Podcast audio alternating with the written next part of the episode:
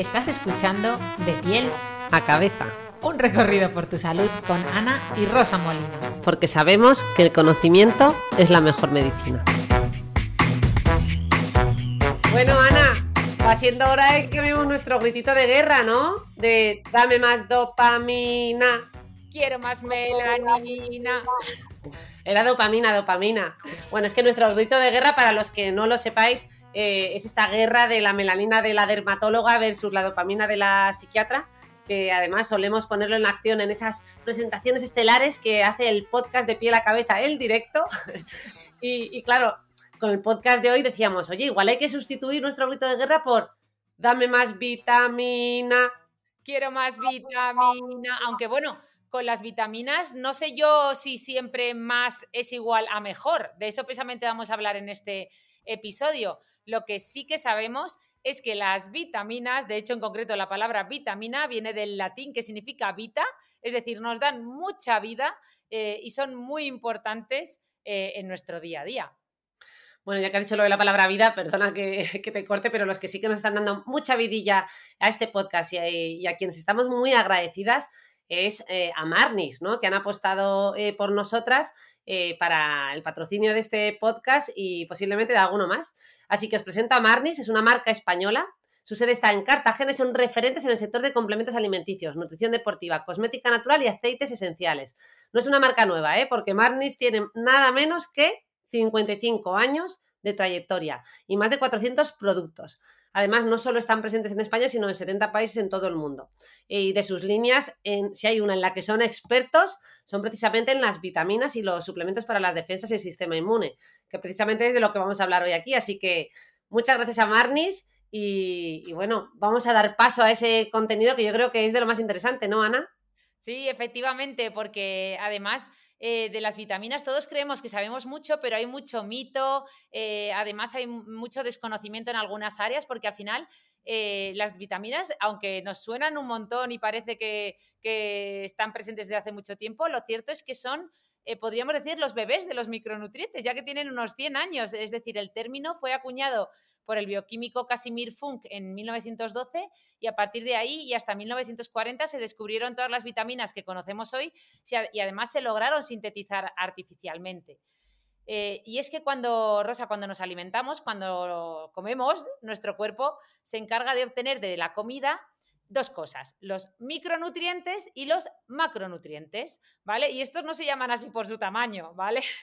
no porque unos sean más pequeñitos que otros, sino porque necesitamos más o menos cantidad de ellos, ¿vale? Por ejemplo, los micronutrientes por excelencia, ¿cuáles son? Pues como bien decías, las vitaminas, pero también los minerales, es decir, sustancias que son muy importantes para nuestra salud, pero que necesitamos en cantidades muy pequeñitas.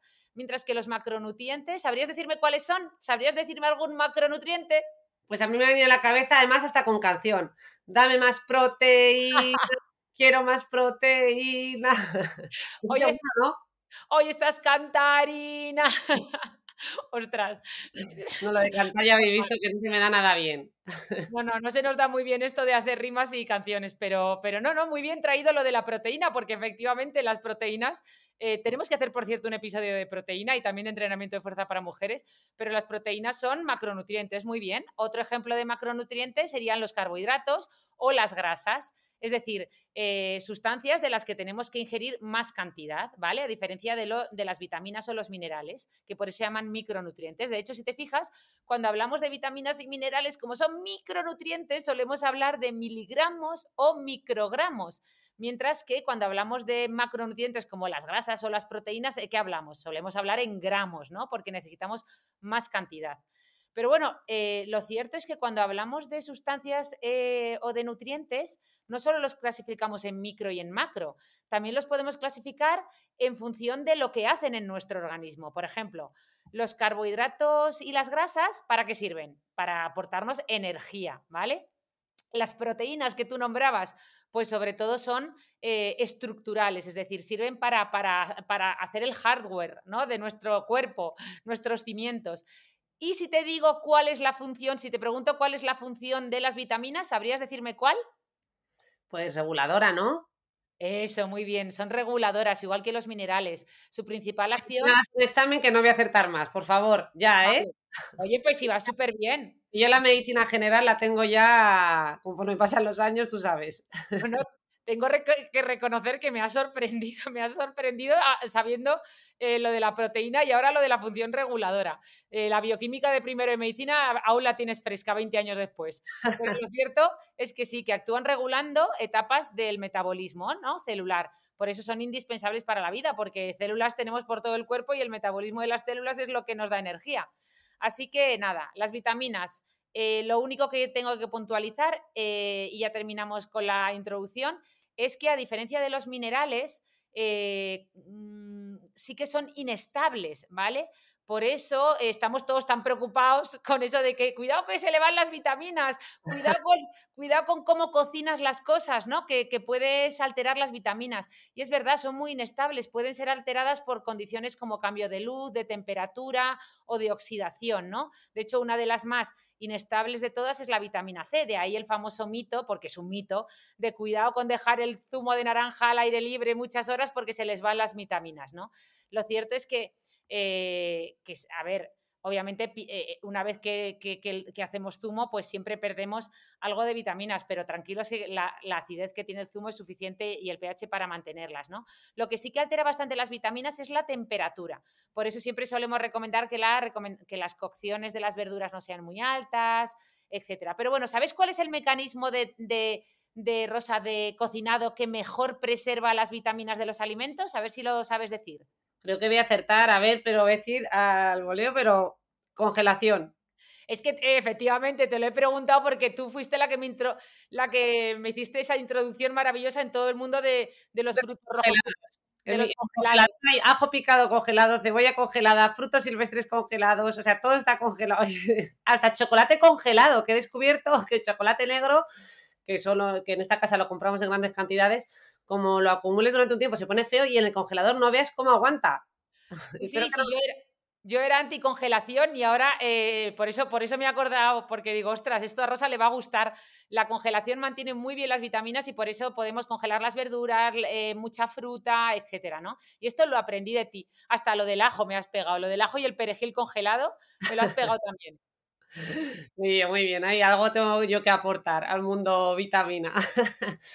Oye, Ana, pero yo creo que aquí muchos de los oyentes también se estarán planteando como yo eh, el tema de qué tipos de vitaminas hay, con todas esas letras, eh, esa eh, típica clasificación que, a todos nos suena, ¿no? De liposolubles, hidrosolubles, porque no hacemos un mini repaso a todo esto, que yo creo que nos contextualiza y, y nos permite un poco un arranque más, ¿no? Como diríamos, más ordenado. Pues sí, porque además para los que sean supersticiosos eh, existen nada más y nada menos que 13, 13 tipos de vitaminas diferentes. Toma ya, no podían ser 12 ni 14, son 13, ¿vale? Las podemos clasificar en general de dos maneras. La, clasificación clásica, que es la que tú nombrabas, eh, la de vitaminas liposolubles y, bueno, e hidrosolubles, eh, o la más reciente, que es la que las clasifica según su función. Vaya, para una cosa que me acordaba yo de la carrera, ahora resulta que ya se ha actualizado también. No, no, no, pero se sigue usando, se sigue usando. Ah. Porque, eh, o sea, esta clasificación de la que tú hablas eh, habla de dos tipos de vitaminas. Eh, las vitaminas liposolubles y las hidrosolubles, ¿vale? Es la clasificación tradicional, la que más he usado a lo largo de los años. Y si quieres, empezamos hablando un poco de esta clasificación. Básicamente, las vitaminas liposolubles se llaman así porque se disuelven o son solubles en grasa, es decir, ¿Esto qué quiere decir? Porque bueno, a mí qué más me da que sea soluble en grasa o no. Pues esto tiene relevancia porque lo que quiere decir es que nuestro cuerpo es capaz de almacenarlas en la grasa, principalmente en la grasa de los tejidos, aunque también en el hígado, y por tanto eh, las vitaminas liposolubles por definición no van a ser esenciales, es decir, no tenemos que tomarlas todos los días en la dieta porque nuestro cuerpo tiene sus reservitas en la grasa, ¿vale? Eh, mientras que las vitaminas hidrosolubles, al ser solubles en agua, ¿qué es lo que más agua tiene? ¿Qué es lo que tiene mucha agua? La orina, que es casi todo agua, ¿no? Pues eh, pues son solubles en la orina y por tanto las excretamos por la orina y, por tanto, eh, pues hay que tomarlas eh, prácticamente a diario o tomarlas con frecuencia porque si no, pues vamos a tener un déficit, ¿no? Al final, ya sabéis que las vitaminas tienen un impacto en nuestra salud, tanto si las tomamos por defecto como si las tomamos por exceso.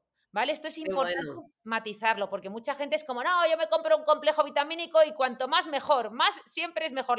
con las vitaminas parece que como, como es algo natural, que nuestro cuerpo tiene, eh, em, o sea, que, bueno, no tiene, de hecho necesitamos ingerirlas, perdón, que o sea, pero que nuestro cuerpo trabaja con ellas a diario, pues parece que, que no, va a haber ningún problema si tomamos más de la cuenta. Y esto es importante, podemos tener hipovitaminosis cuando no tomamos la cantidad suficiente de vitaminas, pero también con las vitaminas liposolubles, es decir, que se acumulan, podemos tener toxicidad, es decir, hipervitaminosis, ¿vale? Que nos pasemos.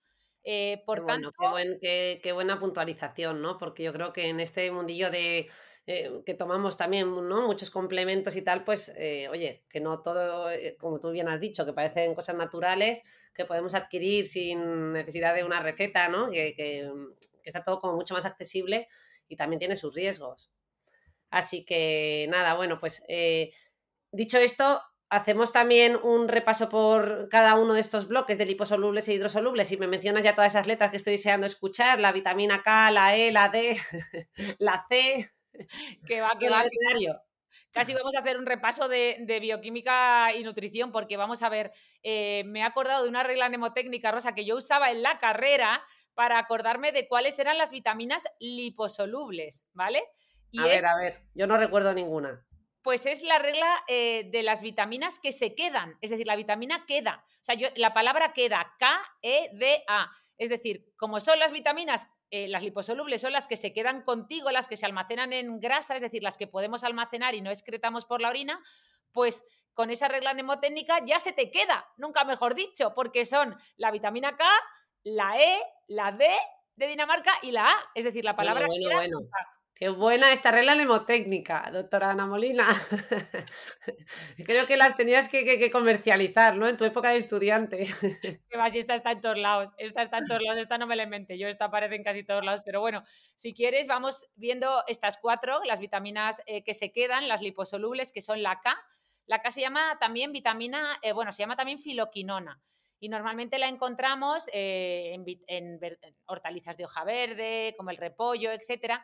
Y otra regla mnemotécnica, la vitamina K es muy importante para la coagulación, ¿vale? Aunque coagulación se escribe con C, pero nos sirve para recordarlo. Y también para mantener una buena densidad ósea, ¿vale? Luego estaría en este grupo la, la, vitamina E, que también se llama tocoferol y que la encontramos mucho en aceites, ¿verdad? En aceites vegetales, también en hortalizas de hoja verde, también en los frutos secos y que sirve eh, sobre todo, o sea, su principal, principal, principal función es que es un antioxidante súper potente, aunque también está implicado en la formación de glóbulos rojos, etc. Pero fíjate que la vitamina E en concreto es muy curiosa porque a diferencia de todo el resto de vitaminas que tienen una patología, digamos, asociada a su déficit, por ejemplo, la vitamina C. Si nos falta vitamina C, podemos desarrollar una enfermedad que se llama escorbuto, la de los marineros, que todos conocemos, ¿no? Eh, o el raquitismo, si nos falta vitamina D de Dinamarca, o el beriberi. Pues la vitamina E, aunque tiene mucha sintomatología asociada a su déficit, no tenemos aún una enfermedad concreta, ¿no? Eh, es en gran parte la gran desconocida. Pero bueno, seguimos investigando mucho de la vitamina E. ¿Qué más? La siguiente, la vitamina D por favor, el calciferol, que la podemos, eh, ya sabéis, sintetizar principalmente, el 90% la sintetizamos gracias a la exposición solar y un 10% la obtenemos de los alimentos, ¿vale? Principalmente huevos, lácteos, pescados azules, ¿vale? Eh, como el salmón principalmente, el atún, también la leche. Eh, y la vitamina D es muy importante porque lo que hace es regular la absorción de calcio, ¿vale? Si queremos absorber el calcio que tomamos de los alimentos, necesitamos vitamina D, que también participa en los niveles de fósforo. ¿Y para qué son muy importantes el calcio y el fósforo? Para los huesos, ¿vale? Por eso la vitamina D es tan importante para prevenir osteoporosis. Aunque también hoy en día la vitamina D cada vez hay más estudios y sabemos que tiene un papel muy importante en la inmunidad y también en la oncoprotección es decir, en, prevenir muchos cánceres. Y además también hemos aprendido que más que una vitamina, eh, está a caballo con una hormona, ¿vale? Casi, casi es más una hormona que una vitamina, porque por definición, ¿qué es una vitamina? Algo que no tenemos en el cuerpo y que tenemos que obtener, un micronutriente que tenemos que obtener de los alimentos, mientras que las hormonas son eh, eh, moléculas que podemos sintetizar en nuestro cuerpo. ¿Y qué pasa? Que la vitamina D la sintetizamos en la piel, por lo tanto, y además, como hacen las hormonas, una vez que la sintetizamos en un órgano, en este caso la piel, luego ejerce su función eh, en, muchos órganos, ¿no? Que en esto se basan las hormonas del sistema endocrino, eh, ejercer de mensajeros hacia otros órganos del cuerpo desde el órgano donde son sintetizadas. Pues en verdad, esto es lo que hace la vitamina D, ¿vale? Así que en general, tomar un, un suplemento de vitamina D en el caso de que lo necesitemos, pues eh, puede ser muy útil. En, concreto, y como esto me lo preguntan mucho, aprovecho para decir que la cantidad recomendada de vitamina D suele ser de 400 unidades internacionales para los niños, 600 eh, unidades eh, para, para personas hasta 70 años más o menos, y a partir de los 70 unas 800 unidades. Qué bueno. Oye, y te habrán hecho también muchísimo esta pregunta que yo creo que, que bueno, está en boca de todos, ¿no? Que que claro, ahora que estás mencionando la vitamina D, en realidad mm, casi todos o un porcentaje muy elevado de la población tiene la vitamina D baja.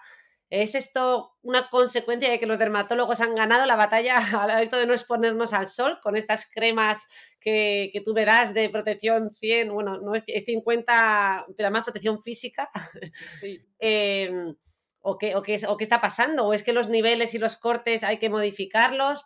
¿Qué nos puedes contar de esto? Claro, fíjate, me ha gustado mucho esto de ganar la batalla, porque con la, batalla de la melanina no te la he ganado, porque en todas las charlas que damos Rosa y yo del podcast de piel a cabeza, siempre le pedimos a la gente votar que si quieren más dopamina o más melanina y siempre gana la dopamina. pero una, una, buena dosis de dopamina, vamos a ver.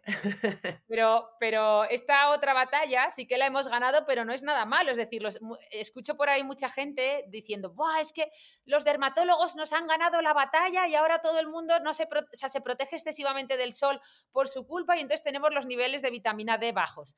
Y vamos a ver, esto no es una dicotomía, esto no es tomo el sol o no tomo el sol. Eh, esto es un equilibrio. O sea, es que a la sociedad le encanta polarizarse, o blanco o negro, sí o no, o sol o, sin sol. Somos pues así, ¿no? Pues hablando de polarizar, eso es precisamente lo que hacen mal. Es decir, por eso nos falta vitamina D. Porque ¿qué hace la gente? Polariza. Es decir, en invierno yo estoy todo el invierno tapado, trabajando en mi oficina o en mi casa, que además hace mucho frío, y yo a mí no me da un rayo de sol. Vamos, es que ni de sol ni de luz, es que casi ni salgo a la calle. ¿Vale? Eso sí, luego llega agosto, bueno, luego llega el verano y ya te digo yo que julio y agosto eh, tomo sol, vamos, para todo el año, vuelta y vuelta, bronceado, tengo que estar morenito, cuidado que aún estás muy blanco, y entonces intento tomar todo el sol del año en verano, es decir, en invierno no, no genero suficiente exposición solar para sintetizar vitamina D en mi piel, pero en verano eh, a, saco, me quemo y, y me expongo en exceso. Entonces, este es el problema, ¿vale? Nosotros no queremos que a la gente no le dé el sol. Lo que intentamos es que la gente tenga una exposición al sol inteligente, ¿vale? Somos seres humanos, somos sapiens con genes aún del paleolítico. Entonces, no nos, estamos hechos para estar en exteriores y a la evolución no le ha dado tiempo a adaptarse a las sociedades industrializadas en las que vivimos hoy en día.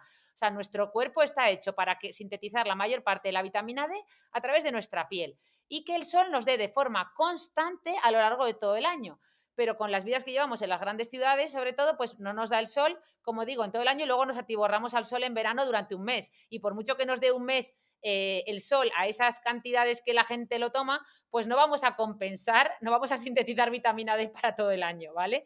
Hay que ir tomando el sol durante 10, 15 minutitos, como siempre decimos, eh, según la latitud y según muchos otros factores, pero eh, durante todo el año, ¿vale? Eso. Entonces, recordar que no es que los dermatólogos estemos enfrentados con los reumatólogos o con los influencers del fitness. Se trata de entender lo bueno y lo malo que tiene tomar el sol y por eso la campaña que siempre hacemos los dermatólogos y en concreto la Academia Española de Dermatología es convive con el sol, aprende a tomar el sol para sintetizar la cantidad necesaria de vitamina D eh, y tener un equilibrio, ¿vale? Así que, que nada, que en general efectivamente, como tú muy bien decías, sabemos que hay falta de vitamina D en la población. Es más, se ha visto que las zonas de España, Rosa en concreto, fíjate qué curioso, en las que más déficit de vitamina D hay son algunas zonas de Canarias y de Andalucía, porque hace tanto calor que estos directamente dicen yo paso de salir a la calle con este calor. y entonces incluso toman menos, o sea, les da menos el sol, ¿sabes? o sea que hay que hacer por tomar el sol 10 minutitos sin fotoprotector, eh, todos los días en brazos y piernas, la cara ya sabemos que no, que no es negociable para el fotoenvejecimiento, pero en el resto del cuerpo sí. Y luego en verano controlarnos, que con, con esos 10 minutitos que vayamos a la playa dándonos el sol es más que suficiente. El resto de tiempo que estemos en la playa eh, con fotoprotector, ¿vale? Venga, estupendo. Tomamos nota que es verdad que yo creo que tendemos, eh, esto nos ocurre absolutamente con todo, ¿no? Se da una directriz, un aviso, una, una medida y la sociedad la recoge como blanco o negro, ¿no? Eh, así que me ha gustado mucho este mensaje de convivir con el sol. Pero oye, Ana, yo no sé si soy yo la que mm, me, he desconectado o tú que te has quedado eh, a mitad, pero me, ha quedado aquí como, me ha quedado en el cerebro la, regla mnemotécnica de queda, eh, pero me ha parecido que nos saltábamos la vitamina A, ¿no? Efectivamente, nos queda la vitamina A, que ah, es la D. De la... la vitamina A es la que yo asocio más a la piel y a una dermatóloga. Y bueno, aparte, por supuesto, también las otras, pero esta en especial, así que cuéntanos. Claro, claro, la vitamina D y la A. Yo, si tuviera que tener vitaminas favoritas, ahora me dices cuál es la tuya. Yo, supongo que la B12. Eh, las mías son la A y la D. ¿vale? También te digo que son las vitaminas más tóxicas, si nos pasamos. Pero claro, son las más relacionadas con la piel, porque la vitamina D, como hemos visto, se sintetiza en la piel y la vitamina A es el famoso retinol, que se nos llena la boca a los dermatólogos hablando del retinol y de los retinoides en general, ¿vale? La vitamina A ya sabemos, ya sabéis que la podéis encontrar en los lácteos, en las carnes rojas, también las blancas, en el, eh, bueno, en muchas verduras, en mucha fruta como el melón. Eh, y sobre todo, y esto lo sabe mucha gente, es muy importante para la visión, ¿vale? Pero también en la formación de tejidos blandos eh, como la piel, ¿no? Entonces, bueno, eh, la vitamina A la, tiene, la gente se lía un poco porque muchas veces hablamos de carotenos o de beta-carotenos, más en concreto como sinónimo de vitamina A. Y eh, en plan, toma, toma carotenos para la vitamina A, ¿no? Zanahorias, frutas de colores. Vale, esto, los carotenos no son vitamina A eh, lo que son son precursores, ¿vale? ¿Y qué son los precursores? Pues son sustancias que están presentes, en este caso, en frutas y verduras de colores, que no tienen la, vitamina A, digamos, en su forma estándar, pero sí que tienen esa sustancia, los betacarotenos, que nuestro cuerpo es capaz de digerirlos y transformarlos en vitamina A, ¿vale? Los famosos carotenoides. Y esos carotenoides son esos pigmentos de color amarillento anaranjado que dan color ¿no? a todas esas frutas y verduras. Eh, pero también a nuestra piel y también a nuestra grasa. No sé si un dato curioso, Rosa, seguro que has visto a estos influencers mostrando lo que, e, el, tamaño que ocupa un kilo de grasa frente a un kilo de músculo. Y cuando muestran esa grasa, ¿verdad? Humana, eh, resulta que es amarilla y no blanca como la del jamón serrano, ¿verdad? pues eso se debe a que como esos a, esos carotenoides, a, ese pigmento, a esa, a esa vitamina A que se acumula en, la grasa, ¿vale? Y también nuestra piel tiene un color amarillento anaranjado eh, y tiene un, color peculiar precisamente por, por, por los carotenoides, ¿vale? Lo que decía al principio es que no se recomienda eh, en general suplementar con vitamina A. La solemos recomendar mucho los dermatólogos en formato crema, cosmético, ¿verdad? El famoso retinol, pero eh, sí que hemos dicho que es una de las vitaminas más tóxicas si nos pasamos. De hecho, en fumadores se ha visto cómo incluso aumentan los niveles de cáncer de pulmón cuando se hacen estudios suplementando con vitamina A. Por tanto, hay que tenerlo, hay que tenerlo en cuenta, no pasarnos de la dosis diaria recomendada y esto es algo que, saben muy bien las embarazadas porque se les recomienda, eh, obviamente, no tomar suplementos de vitamina A, no usar cosméticos como que contengan retinoides, como el retinol, eh, etcétera, y además, eh, pues eso, tomar eh, alimentos con vitamina A de forma prudente, ¿no? Por ejemplo, no abusar del paté, que es uno de los alimentos que más vitamina A tiene. Ah, pues nada, nada, tomamos nota. Nos ha venido fenomenal este recordatorio porque yo por lo menos lo tenía medio olvidado, así que refrescamos esa vitamina A y con cuidado. Em, y bueno, yo creo que mm, hemos hecho este pequeño recorrido por las vitaminas liposolubles eh, y nos quedan las hidrosolubles. No sé qué, ¿no? También podemos hacer dar unas pinceladas y un repaso a estas otras, ¿no? Pues sí, y como y para no ocupar mucho tiempo vamos a hacer una cosa. Vamos a nos quedan las, las hidrosolubles que, que son eh, las que ya hemos dicho que son esenciales, tenemos que tomar todos los días en nuestra dieta porque no vamos a ser capaces de ni de sintetizarlas ni de almacenarlas, ¿vale? Eh, sino que las vamos excretando con la orina. Y son básicamente eh, la vitamina B y la vitamina C, no tiene más misterio, ¿vale? Lo que pasa es que la vitamina B de vitamina B rosa de burro existen ocho tipos nada menos. La B1, la B2, la B3, la B5, la B6, la B8, la B9 y la B12, ¿vale? Entonces, eh, ahora que sabemos que las hidrosolubles son la vitamina, el grupo de vitaminas B y la C, sí que me gustaría recordar eh, que hemos dicho que existía otra clasificación de las vitaminas, que es la que las clasifica en función de su función. Y digo esto eh, esta redundancia a propósito, ¿vale? Porque tiene mucho más sentido hablar de vitaminas en función de la función que cumplen en nuestro organismo, ¿vale? Y por eso eh, las vitaminas se clasifican en, varios grupos. Por ejemplo, el primer grupo es aquellas vitaminas que cumplen una función de coenzima, es decir, que son necesarias para que se produzcan mejor las funciones de nuestro organismo. Por ejemplo, para el metabolismo de las grasas, ¿vale? Necesitamos eh, como coenzimas a las vitaminas. Y todas las vitaminas que ejercen esta función de coenzima son principalmente las del grupo B. No todas, eh, porque la B8 y la B9 tienen otra función principal, pero aquí estarían la B1 o tiamina, la B2 o riboflavina, la B3 o niacida, la B5 o ácido pantoténico, la B6 o piridoxina y la B7 o biotina.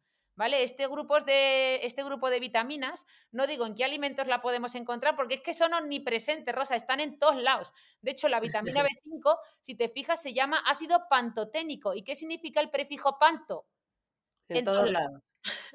¿Vale? Es decir, lo podemos encontrar en muchos sitios. Y además es bastante raro encontrarnos con déficits de esta vitamina precisamente por eso, ¿vale? Por lo que no tiene mucho sentido suplementarlas en general.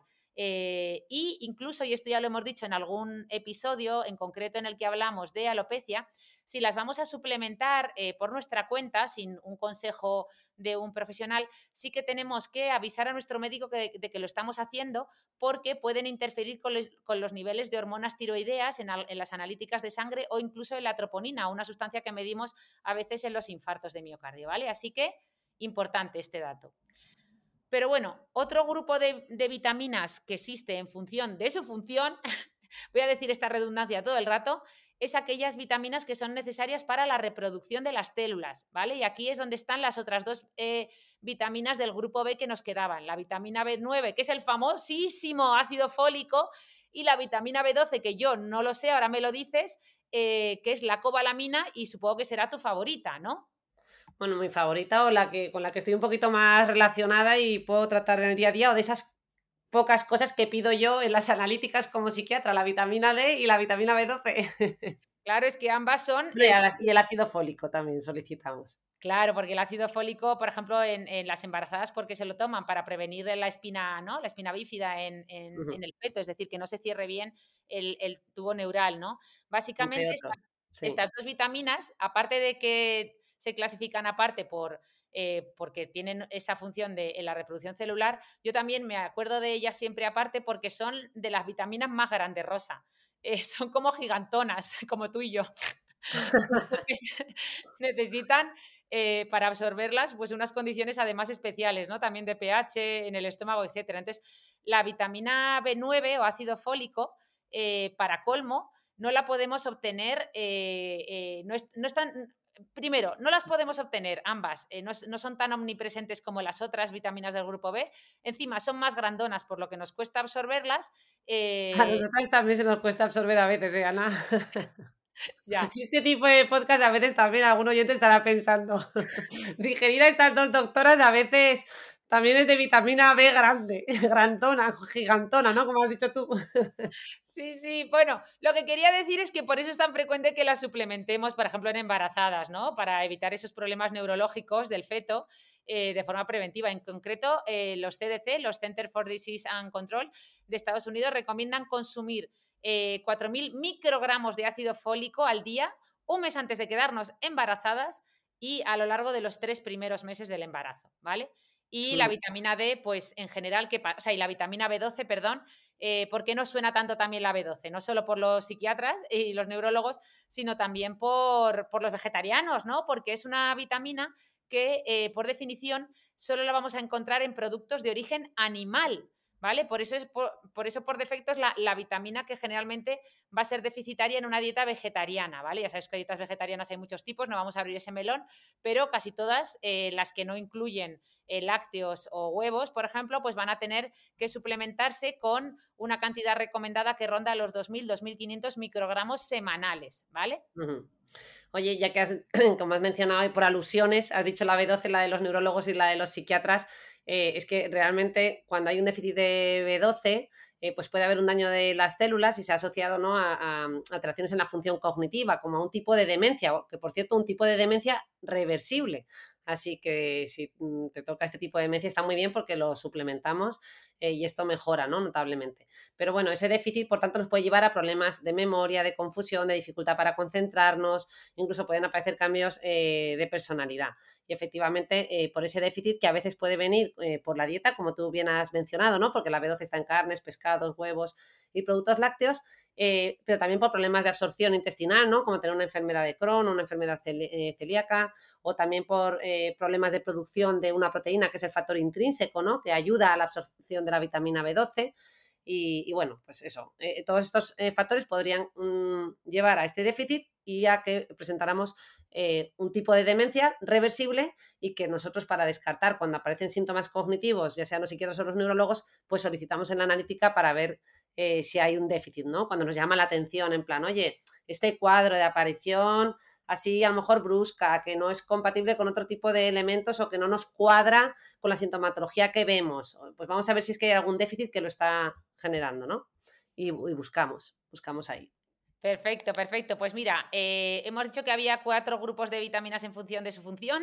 Eh, ya hemos dicho el primero, que son las vitaminas que tienen efecto, o sea, función de coenzima, las que tienen eh, función en la reproducción celular. Y ahora vamos a hablar de las vitaminas que tienen efecto principalmente antioxidante, que esto está súper de moda por el exposoma, y que son la vitamina C y la vitamina E. ¿vale? Que además esto es muy curioso, porque claro, a diferencia de estos dos grupos anteriores, que eran todo vitaminas eh, hidrosolubles, ¿no? Eh, del grupo B, pues estas dos vitaminas antioxidantes resulta que es muy curioso porque tenemos una vitamina hidrosoluble y la otra liposoluble, ¿vale? Nos ayudan a, controlar el estrés oxidativo eh, tanto una, una, circulando en el plasma, porque es hidrosoluble, la vitamina C va circulando por nuestra sangre y nos ayuda a luchar contra todos esos factores externos, y la otra, la liposoluble, pues que es la vitamina E, que también es muy antioxidante, pues la tenemos en los tejidos, ¿vale? Que, es muy necesario tener antioxidantes también a, nivel de tejidos en nuestras células, ¿vale? Entonces, em, la vitamina C y la vitamina E son de los principales antioxidantes que, existen, ¿no? Y, y antes, como curiosidad, te tengo que decir que antes éramos capaces de sintetizar la vitamina C, Rosa. Hace muchos años, cuando éramos aún cazadores recolectores, eh, podíamos sintetizar vitamina C, igual que la vitamina D de Dinamarca de la que hablábamos antes. Lo que pasa es que empezamos a comer eh, muchos alimentos como bayas, etcétera, que, contenían tanta vitamina C que evolutivamente nuestro cuerpo dijo, pues si esto ya no lo necesito porque lo estoy obteniendo del exterior, pues yo ya no lo sintetizo y dejamos y perdemos esa capacidad. Yo me pregunto si esto pasará con la vitamina D. Ahora que tanta gente se está suplementando vitamina D porque la forma natural de obtener la vitamina D, que es tomar el sol de forma equilibrada, no lo hacemos, pues a lo mejor evolutivamente en el futuro dejamos de sintetizar vitamina D. Esto es una cosa que pongo en el aire, ¿eh? no sé qué, qué pasará, pero la verdad es que... Tú y yo no lo vamos a ver porque con esta hipótesis evolutiva que has planteado, pues imagino que tendrán que pasar millones de años, con lo cual, pues... Eso. Salvo que curen, como dicen por ahí, el envejecimiento, eh, pues no, estaremos aquí para comprobarlo. Y nada, Pero igual sí que está nuestro podcast, Ana. ¿Qué? Igual sí que está nuestro podcast. De aquí a miles de años, este podcast aguanta y dicen, mira las barbaridades que tienen estas doctoras. La moral del alcoyano que tienes tú. Eh, corre un tupido velo. Bueno, no, a mí me encantaría, ¿eh? pero bueno, el, último grupo, que es el grupo de vitaminas que tienen función hormonal, no nos vamos a detener porque ya, bueno, casi hormonal. Eh, bueno, no, hormonal, son eh, la vitamina D, que ya hemos hablado de ella, y, casi que la vitamina A. Y en este último grupo se suele incluir la K, de, la vitamina de la coagulación de la que hablábamos antes. Pero serían los cuatro grupos de, de, de los que se habla más hoy en día. Muy bien, oye, nos has hecho un repaso magistral. Yo he sido como atender una clase de estas eh, de la Universidad de Medicina Y bueno, a que no se le hayan quedado todas, tendrá que hacer como yo, que volveré a escuchar este podcast para que se me quede grabado a fuego. Pero yo creo que nos vamos a ir ya metiendo en preguntas que yo creo que nos hacemos casi todos y más en esta época. Y es, ¿es necesario, por tanto, suplementar eh, las vitaminas? ¿Cuáles? ¿En qué situaciones? Mm, ¿Cómo respondemos a esto? Si es que se puede responder. Pues mira, el otro día fui a casa de un amigo Rosa tenía todo, todo, todo, todo, o sea, toda la, la, la, ¿cómo se llama? La isla de la cocina eh, llena de suplementos de todo tipo. O sea, yo dije, este hombre tiene la orina más cara del mundo. yo no sé si su salud estará mejor o peor, pero desde luego tiene la orina más cara del mundo. Y es que, eh, como hemos dicho en vitaminas, no más es mejor. Al revés, es vitaminas sí, suplementos sí, pero con cabeza, ¿vale? Eh, entonces, eh, para empezar, el mensaje importante es que, oye, los mejores suplementos que podemos, eh, en los que podemos invertir dinero es en una buena cesta de la compra, ¿vale? Hay que empezar siempre por ahí. Si, no, si tomas suplementos porque crees que no comes bien, debes empezar por cambiar tus hábitos de alimentación, ¿vale? Eh, además, muchas veces se ha visto en los estudios que si tomamos suplementos sin alimentarnos bien, tendemos a relajarnos con la alimentación, no terminamos cambiando ese hábito y, termina, y seguimos comiendo mal, ¿vale? Así que lo primero es aclarar eso, pero luego, obviamente, menos mal, menos mal que existen los suplementos, porque hay un montón de situaciones a lo largo de la vida en las que los vamos a necesitar. Por ejemplo, los bebés, ¿no? Que necesitan tomar esos suplementos de vitamina D porque no les da la luz solar directa en los primeros meses, o eh, o, los, o, los suplementos de hierro que a veces se ponen en los, en los, bebés que no toman leche materna, toman fórmula. También muchísimos deportistas tienen que hacer una suplementación específica. Muchas veces las mujeres en edad fértil necesitamos suplementar hierro porque perdemos de forma excesiva en la en las menstruaciones y no logramos reponerlo eh, con una alimentación, ¿no? Porque a veces es difícil absorberlo, eh, sobre todo en mujeres deportistas, eh, cuando existen enfermedades como las que hay un déficit de vitaminas, ¿no? Por, como los síndromes de mala absorción, las dietas hipocalóricas muy restrictivas, pacientes con cáncer, es decir, hay muchísimas situaciones en las que hay que hacer suplementación y menos mal que existen los suplementos, pero en una persona normal hay que empezar la casa por el tejado y no por los enchufes, como decía Aitor. muy buena, muy buena. Vale, vale, pues eh, vale, y en caso de sí tener que hacerla, bajo todas estas circunstancias eh, que nos has comentado, ¿cómo debemos hacerla? ¿Me voy al supermercado eh, y me compro, mm, pues eso, toda la balda de complejos multivitamínicos que ahora venden por todos lados o por dónde empiezo? No, no, pues con cabeza. Mira, el otro día fui a Mercadona y ya me, recordó a los supermercados americanos cuando éramos pequeñas que estaban todos llenos de, aquello es el paraíso de los, de los multivitamínicos, ¿no? Pues fui a Mercadona y ya también Mercadona había lanzado un montón de complejos vitamínicos. Yo creo que esto eh, es un error, es decir, eh, en España los suplementos no están regulados por la Agencia eh, del Medicamento y Productos Sanitarios, sino por la AESAN, es decir, la Agencia Española de Seguridad Alimentaria y Nutrición, porque se consideran complementos nutricionales, ¿vale? Hasta ahí bien.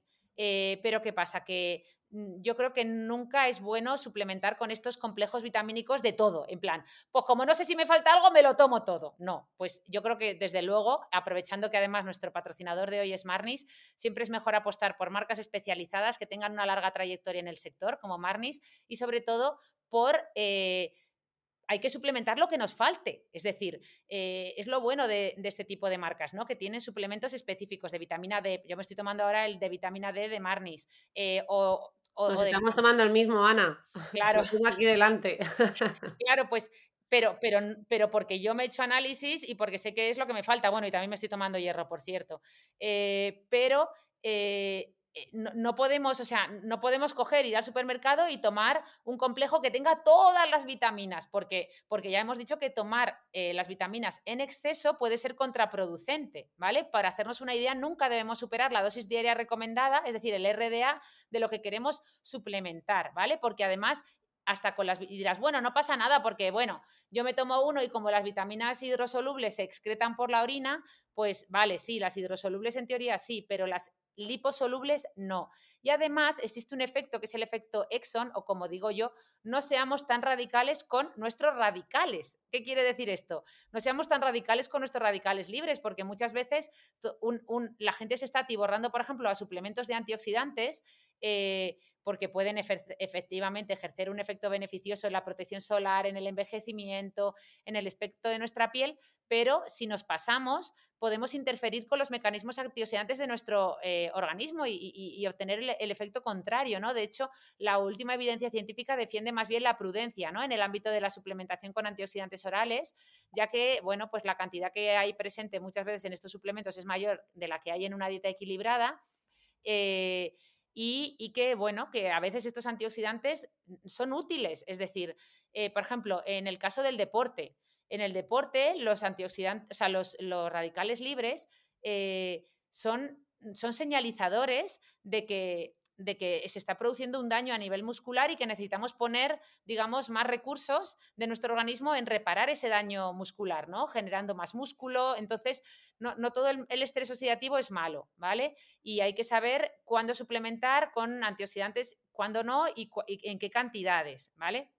Entonces, por eso la idea es siempre consultar con un especialista en suplementación deportiva o un médico deportivo o un nutricionista o, nuestro médico de cabecera o nuestro dermatólogo, pero que nos haga eh, una recomendación basada en lo que nos pueda faltar y si hay, si hay duda o se sospecha que podamos tener un déficit de, alguna vitamina, que es muy frecuente en consulta ya de forma bastante regular. Eh, solemos eh, pedir la vitamina D en una analítica o el hierro en las mujeres en edad fértil y otras y otras y otros micronutrientes, pues, pues suplementar lo que nos hace falta, ¿vale? O lo que puede hacernos falta, pero no todo a lo loco y sin cabeza, ¿vale? Muy bien. Vale, y oye, ya que has hablado de no acudir muchas veces a un especialista o a un profesional, eh, yo creo que ya sabemos las dos que tenemos aquí a un especialista esperando en el podcast al otro lado del micrófono, eh, que sabe mucho de este tema y que es el doctor Luis Gutiérrez. Va siendo hora de que le demos paso, ¿no, Ana? Sí, sí, le cedo la palabra. Aquí vamos a hacer una pequeña introducción para no tenerle a, no molestarle a él tanto tiempo y al final lo que he hecho es una gran introducción de 40 minutos. Nos has hecho una macroproteína eh, podcast. No he hecho una microintroducción, no he sido una persona vitamina, he sido más una persona proteína, una macrointroducción. Pero no pasa nada porque el doctor Luis Gutiérrez Herantes, él sí que es una persona vitamina, así que le damos paso. Dentro de entrevista.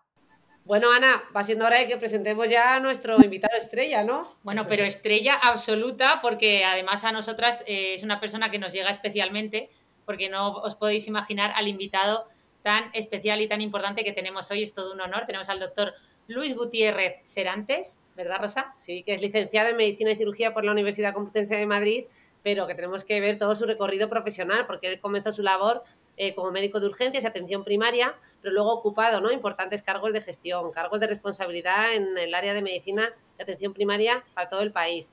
En la cima de su carrera profesional se dedicó no solo a la gestión, sino también a la divulgación médica y de hecho ha participado en multitud de medios eh, por los que le conoceréis, ¿no? Eh, como la revista Muy Saludable, también está en cadena, en cadena SER, en la COPE, en Onda Cero, en Radio Nacional de España, entre otros muchos, y especialmente en Saber Vivir de Televisión Española, donde ha trabajado más de 20 años.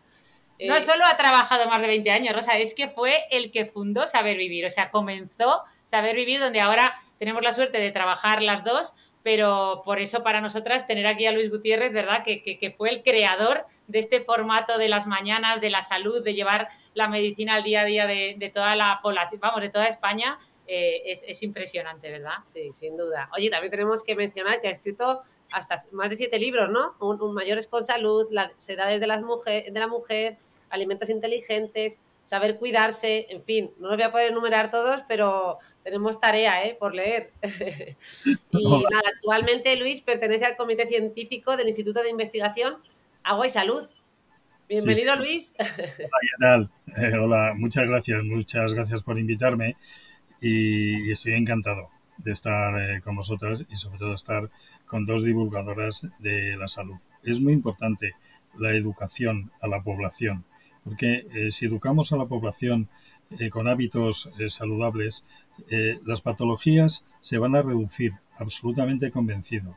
Si les indicamos el, tipo de alimentación que hay que seguir, la importancia del ejercicio, la, importancia de evitar sustancias que intoxican nuestro organismo, la importancia de tomar antioxidantes, de dejar el tabaco, todo esto, si va calando, poquito a poco, al final la, la población va a estar más sana. eso segurísimo. Por lo tanto, eh, para mí es un placer estar con, vosotras y poder ayudaros en esta divulgación y como bien planteabais, sí es cierto que eh, desde el programa 1 estuve en Saber Vivir, Manuel Torre Iglesias, em, el divulgador eh, también fue el que tuvo la idea de crear Saber Vivir y eh, estuvimos desde un principio una nutricionista catalana, estuve yo y Manuel Torre Iglesias, y así tiramos temporadas y temporadas, muchísimas temporadas. Oye, qué mérito, Luis, porque además en este podcast somos mucho de abordar la, salud desde una perspectiva 360 y además el lema del podcast es que el conocimiento es la mejor medicina. Y tú tienes conocimiento, pero además no solo de medicina y de salud, sino que además eres todo un polímata, ¿no? Porque además eres historiador, eh, estás muy dedicado a la música, puede que los escuchantes escuchen ruiditos por ahí atrás, pero es que Luis está rodeado de, de, ¿cómo es de, de lo que está rodeado? Luis, cuéntanos de gramolas, de gramófonos, de discos de pizarra. Eh, en fin, eh, yo mm, soy un apasionado de nuestro teatro lírico, soy un apasionado de nuestra ópera española, de la revista musical y de la zarzuela. Son muchos años trabajando e investigando, muchos años de programas de radio, he pasado por muchas emisoras y también creo que la música es importante, es importante para la salud, la musicoterapia y una buena música para escuchar si queremos elevar nuestro tono vital, si queremos encontrarnos mejor, es escuchar fragmentos de zarzuela. Para mí es el mejor teatro lírico que existe, la zarzuela. Soy un apasionado, se nota un poco, ¿verdad? no, no, nos encanta, nos encanta que nos des estos consejos y yo voy a empezar a incluir más zarzuela, porque yo ahora trabajo también en, las mañanas de Radio Nacional y ahí tenemos a, a, varias, a varios eh, colaboradores, ¿no? como Ramón Gené, eh, Zapata, que, nos hablan mucho de música, pero oye, ya con esto que nos has dicho, si la zarzuela es buena para la salud, aquí dos médicos, eh, mañana mismo empezamos.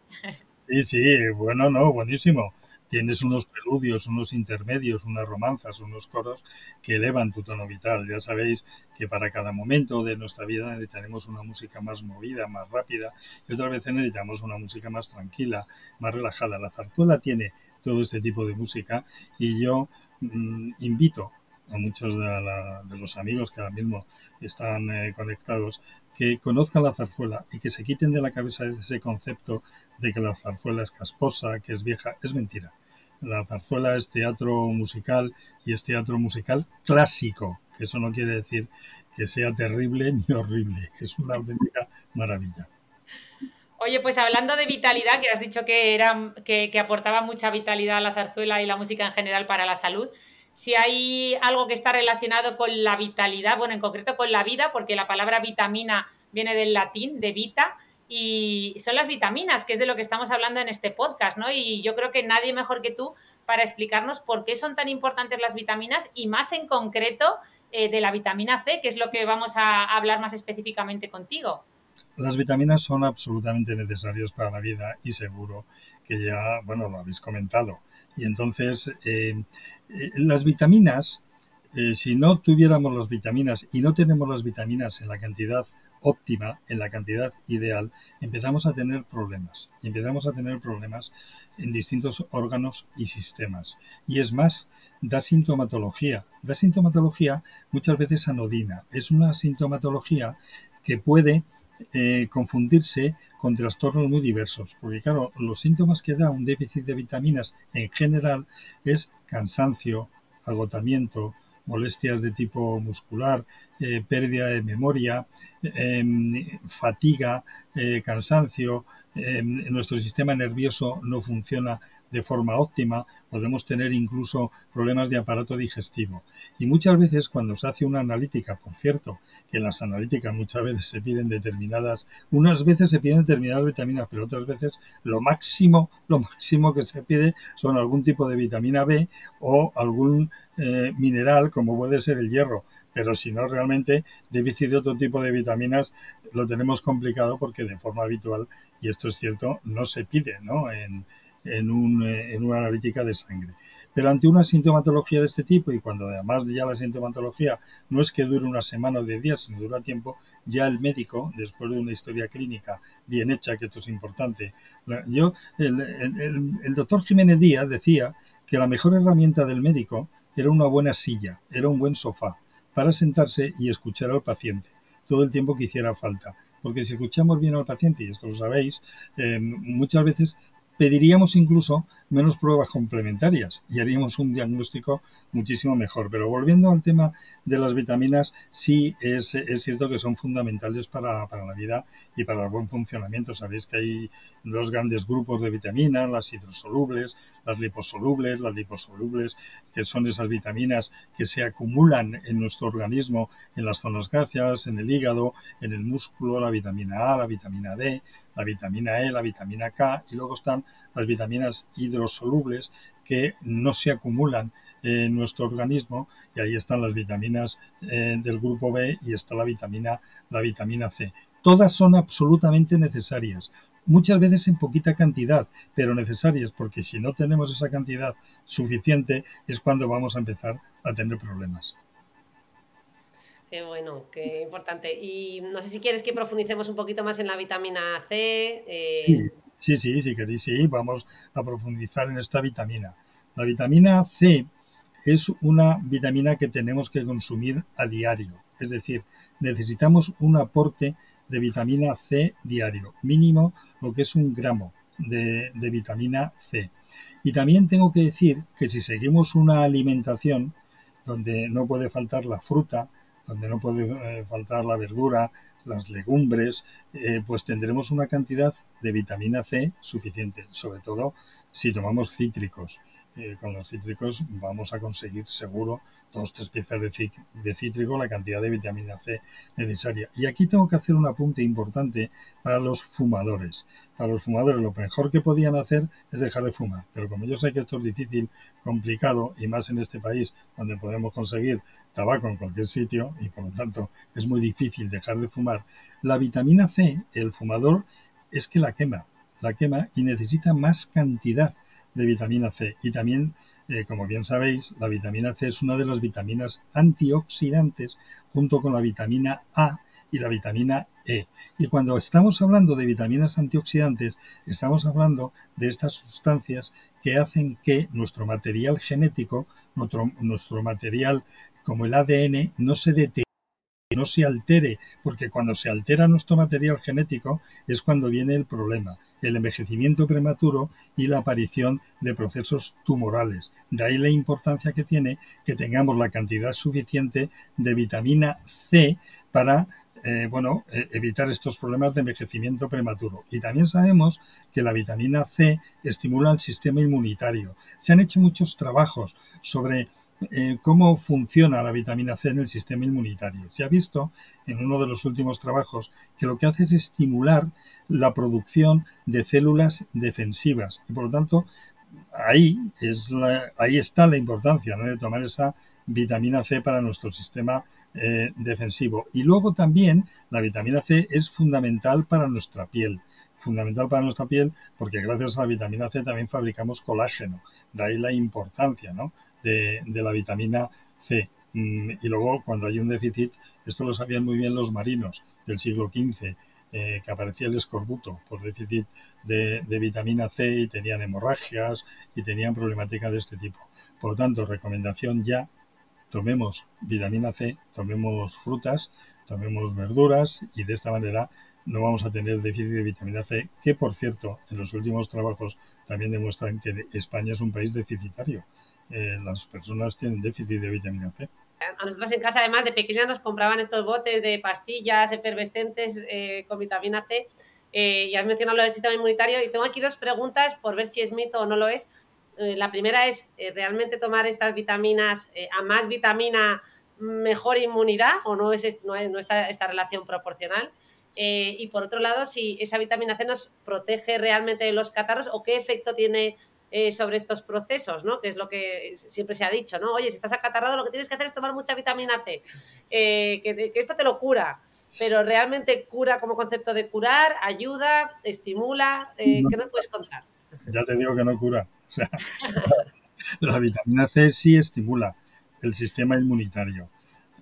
por lo tanto, en esta época, por ejemplo, en la época del otoño, cambios de temperatura, pasamos de una temperatura alta a temperaturas más bajas. Eso sí sabemos que los cambios de temperatura brusco eh, pueden alterar las mucosas y por lo tanto es más fácil que los virus, eh, bueno, pues se encuentren en un medio maravilloso para producir inflamación y producir procesos catarrales, ¿no? Y producir los problemas, los síntomas que dan los procesos catarrales. Pero la vitamina C no cura.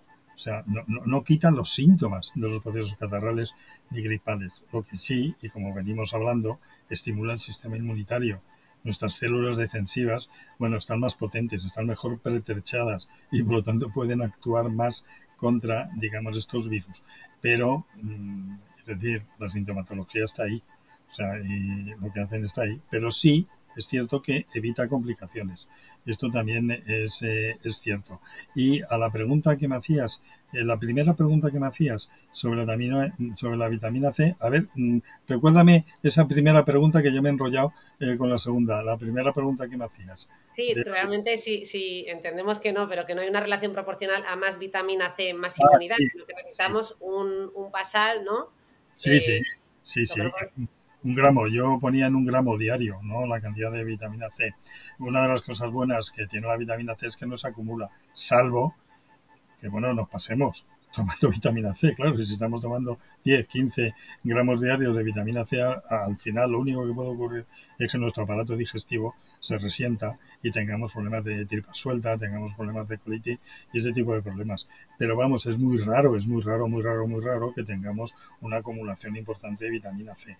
Por lo tanto, sí, el consumo de, de cítricos, porque vuelvo a repetir, una buena alimentación, con una buena alimentación tendríamos cubiertas nuestras necesidades.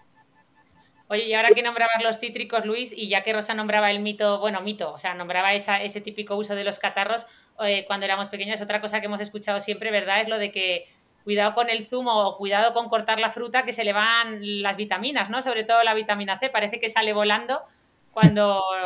ya, esto es curioso, es curioso sobre este tema, porque claro, siempre se ha creído que cuando mm, se hacía un zumo y si no te lo tomabas de inmediato, se pedía la vitamina C, todo lo que hemos creído hasta hace relativamente poco. Pero resulta que ahora han salido trabajos que dicen que a pesar de hacer el zumo y dejarlo, incluso sin meterlo en la nevera, un tiempo, eh, no se pierde esa vitamina C. Se han hecho trabajos sobre este tema, ¿no? Por lo tanto, las cosas van cambiando. Hombre, lo ideal, sí, hombre, lo ideal sería hacerte el zumo y tomártelo. Esto es lo ideal. Pero bueno, parece ser que por esa capacidad antioxidante que tiene, esto que decíamos, no, se oxida y se pierde. Bueno, pues parece que esto eh, está cambiando. Está cambiando. Lo importante es que tomemos vitamina C, lo importante es que tomemos fruta, verdura, legumbres, esas cinco piezas que venimos diciendo desde hace la tira de años, tomar esas cinco piezas diarias. Pero vamos, sobre ese tema de si se oxida, no se oxida, si se pierde o no se pierde, hoy día controversia la amiga aquí de, la otra Ana Molina, eh, Débora Ciencia, ha escrito un libro ¿no? que, se, que se llama Que se le van las vitaminas. Sí, sí, donde hablaba entre otras cosas de este mito y luego también muchos nutricionistas hoy en día pues lo que recomiendan es que la fruta la tomemos entera y no estar con ese dilema de si se le van las vitaminas al zumo o no, porque al final donde mejor vamos a tener eh, las vitaminas y sobre todo los azúcares de la fruta es en su forma intrínseca cuando la tomamos entera y no tanto con los zumos, ¿verdad? Que al final lo que hacemos es aumentar esos azúcares libres y perder toda la fibra. Pero bueno, Luis, eh, yo como dermatóloga, mm, me ha encantado esto que has dicho de estas eh, cinco piezas de fruta al día y verdura. ya sabes que hay estudios que han dado la vuelta al mundo donde se ha visto como que la gente, como la gente que tomaba más fruta y verdura tenía una piel más bonita, ¿no? Como más con un color más uniforme por esos, precisamente por todos esos carotenoides que tiene la fruta y verdura, ¿no? Y también por la vitamina C, que es un potente antioxidante. Entonces, quería que nos hablases de esta relación eh, tan importante eh, que hay entre la vitamina C y la piel. Claro. ¿Qué recomendación voy a dar a una dermatóloga? esto, es así, ¿no? Pero, sí es cierto que tenemos que cuidar eh, la piel y tenemos que cuidar nuestra piel y sobre todo tenemos que cuidarla de los rayos ultravioleta. Eh, es decir, tenemos que cuidar del sol, el sol. Eh, tomar el sol de una forma desmesurada y sobre todo si se producen quemaduras, esto ya es un problema serio, porque sabemos que si una persona tiene una quemadura y luego aparece otra quemadura y otra, el riesgo de sufrir un cáncer de piel es muy alto.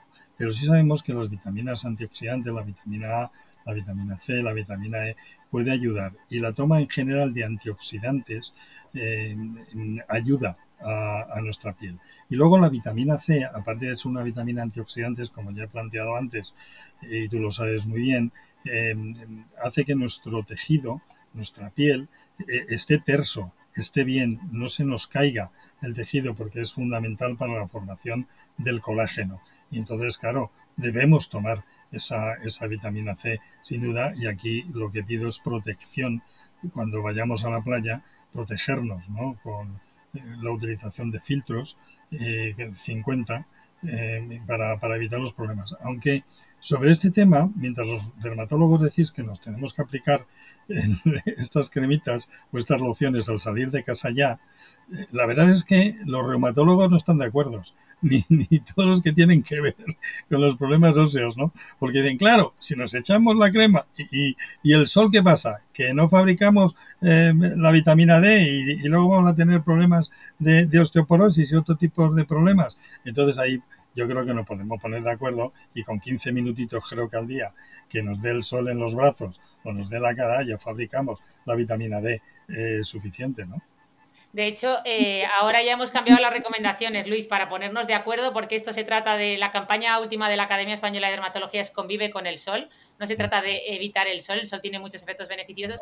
Y ahora ya recomendamos ponerse la crema del protector, o sea, el protector solar, ya cuando estemos en la playa, es decir, ir andando a la playa 15, 20 minutitos y una vez que nos dé el sol sin protector solar y una vez allí ya, habiendo sintetizado vitamina D, pues ya exponernos a eh, cubrirnos para no achicharrarnos o quemarnos, como bien decías. No, sin duda, sin duda, como tiene, como tiene que ser. Si aquí el diálogo es maravilloso, si al final nos ponemos todos, todos de acuerdo y sabemos sobre todo lo que es beneficioso para la salud, que yo creo que es eh, lo más importante, porque estamos evitando la aparición de envejecimiento prematuro de nuestra piel, la aparición de arrugas, eh, la aparición de melanomas, la aparición de tumores, estamos haciendo una prevención y también si luego nos aplicamos después de haber tomado ese sol 10, 15, 20 minutos, pues si nos aplicamos la cremita va a ser maravilloso eh, y de esa manera vamos a evitar también problemas ¿no? de, aparición, problemas de quemaduras. Muy bien. Oye, eh, verdad que voy a hacer yo aquí un inciso. Eh, antes has mencionado que al final, en realidad, la vitamina C, además, lo natural es, pues eso, que comamos las cinco eh, piezas de fruta, que la obtengamos de manera natural, ¿no? De los alimentos. pero no me ha terminado de quedar claro, o no sé si podemos matizarlo ahora aquí, es, necesitamos suplementar vitamina C, ¿en qué situaciones? ¿Qué podrías contarnos? No está de más tomar un suplemento de, de vitamina C, sobre todo los fumadores punto primero, tomar ese suplemento de vitamina C. Y luego hay personas que no siguen una buena alimentación, luego hay personas que no siguen una buena dieta. Es decir, hay personas que no toman la fruta eh, porque no les gusta, no toman verduras eh, y entonces ya podemos empezar a tener problemas eh, con la vitamina C. Y luego hay que reconocer que hay personas que siguen dietas, que siguen dietas absolutamente salvajes que se, se quitan determinados eh, alimentos y todo esto nos lleva a un déficit de vitamina C. Y por lo tanto es necesario un aporte extra de vitamina C y que como ya hemos comentado es muy raro que la vitamina C se acumule en nuestro organismo y genere, y genere problemas en, en salud. Por lo tanto yo sí recomiendo la utilización de vitamina C, tomar un gramo diario de vitamina C por todos los beneficios los que venimos hablando, pero yo recomendaría que se utilizara un complemento alimenticio, pero que fuera en forma liposomal, que fuera de forma eh, liposomada. Y digo todo esto porque mm, esta forma química em, lo que hace es recubrir a la molécula de vitamina C con dos capas de fosfolípidos y estas dos capas de fosfolípidos lo que hacen es que al paso de la vitamina a través del aparato digestivo, bien lo tomemos en cápsulas eh, o en viales bebibles, no destruye eh, los jugos gástricos esa vitamina C y al llegar al intestino se absorbe en cantidades altísimas, al ser de esta forma liposomada. Sin embargo, hay vitaminas C en el mercado, eh, complementos alimenticios, que no están en forma liposomal y por lo tanto la cantidad de, vitamina C que se absorbe muchísimo, muchísimo menor. Para poner un ejemplo, no liposomada, 30%, liposomada, 90% de absorción. Eh, Marnis es un laboratorio eh, que tiene más de 400 productos. Y cuando me dijeron, Luis, ¿quieres pertenecer a, este laboratorio? Yo me informé muy bien. Vi, eh, me, fui a, me fui a Cartagena, vi cómo funcionan, vi su estructura, vi todo su aparataje, vi y aprecié cómo consiguen los productos, cómo consiguen los principios eh, activos y todo, y dije, sí, estoy totalmente de acuerdo, y son gente muy, muy, pero que muy seria. Están presentes en todo el mundo, ¿eh? cuidado, no solamente eh, en España, y es importante. Y claro, con el tema de la vitamina C, son de los poquitos que hacen la vitamina C liposomada, esto es eh, importante. Y luego, como estamos en un, en un espacio que estáis haciendo sobre las vitaminas, yo tengo y me gustaría decir que cuidado con las dietas.